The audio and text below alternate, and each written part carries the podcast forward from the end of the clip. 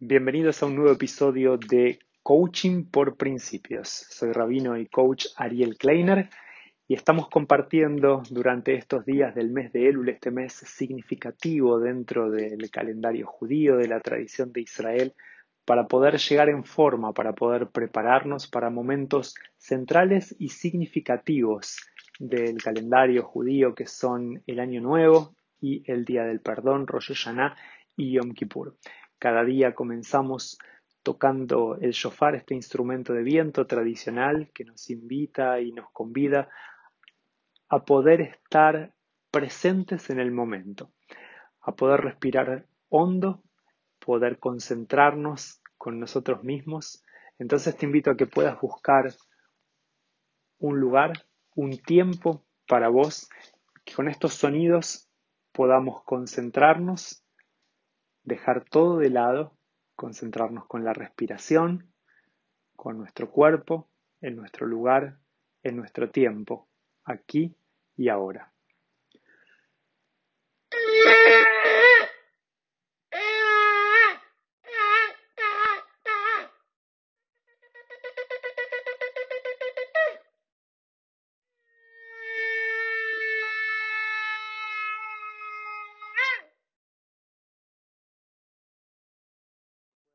Toques del shofar entrar en tu corazón, despertarte, agitarte, movilizarte, para que podamos aprovechar este mes y que sea él significativo. Como hacemos cada uno de los días, traigo un concepto, una idea, un valor, una festividad de la tradición judía y lo vinculo de algún modo para que nos pueda ayudar a reflexionar y a trabajar sobre nosotros mismos desde el punto de vista del coaching para este mes significativo del repensarnos. El símbolo que quiero traer hoy es la mesusa. La mesusa es un símbolo que tenemos en nuestras casas o ya vimos en la casa de un amigo judío, que es el símbolo que está en el marco de la puerta. Es un símbolo que es muy significativo porque tiene dos partes. Tiene la parte externa y la parte interna. La parte externa que llamamos de Bait, que en hebreo significa casa, y la parte interna que llamamos de Klaf, que es el pergamino que contiene uno de los pasajes de, la Torá, de la Biblia, más significativos que habla sobre la unicidad de Dios, el Shema Israel. Y es interesante que entre estas dos partes lo más importante es lo de adentro. Muchas veces las personas que compran una mezuzá para la puerta de sus casas se fijan que puede ser muy bonita, porque también termina siendo un, adorno. Hay artistas que hacen mezuzot y es muy bueno porque hay un concepto de poder embellecer eh, la, la mitzvah, el precepto que estamos cumpliendo, de poder hacerlo de la mejor forma. Pero lo que quiero traer es que como los seres humanos, como los libros, como las películas, lo que importa no es su forma, sino su contenido. O sea, quiero decir, también puede ser importante su forma, pero solo la forma sin contenido no llegamos a ningún lado.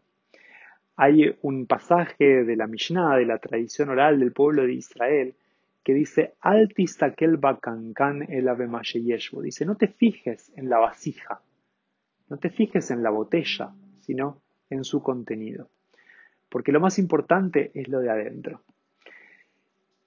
Quería traer la imagen hablando justamente en el podcast anterior, en el de ayer, que hablábamos sobre las mudanzas. ¿sí?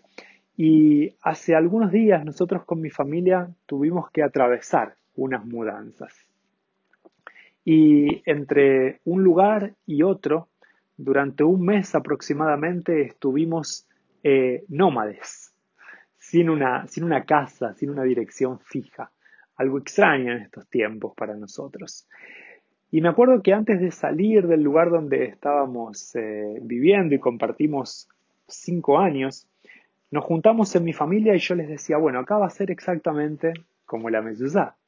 Nosotros vamos a estar juntos la parte de adentro, la familia, y la parte de afuera, el bait, que quiere decir casa, en la casa nosotros vamos a ir moviéndonos durante todo este mes.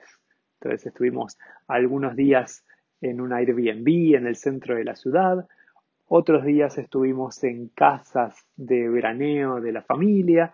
Entonces realmente nos sentimos muy agradecidos de esa posibilidad. Nosotros hicimos consciente que no todo el mundo tiene esa posibilidad. Pero dijimos lo más importante es lo de adentro, es el CLAF. Somos nosotros, que vamos a estar juntos, que lo vamos a atravesar juntos este tiempo, que es un desafío.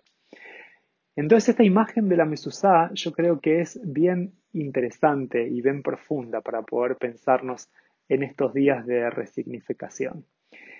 La idea es que podamos ligarnos y prestar atención y llevar al consciente nuestro interior, nuestro propósito, quiénes somos y quiénes queremos ser. Esa es la idea de este símbolo tan tradicional, que podamos mirar adentro nuestro, verdaderamente, sinceramente, que nos podamos mirar al espejo de los ojos de nosotros mismos y podamos decidir quiénes queremos ser en este próximo año.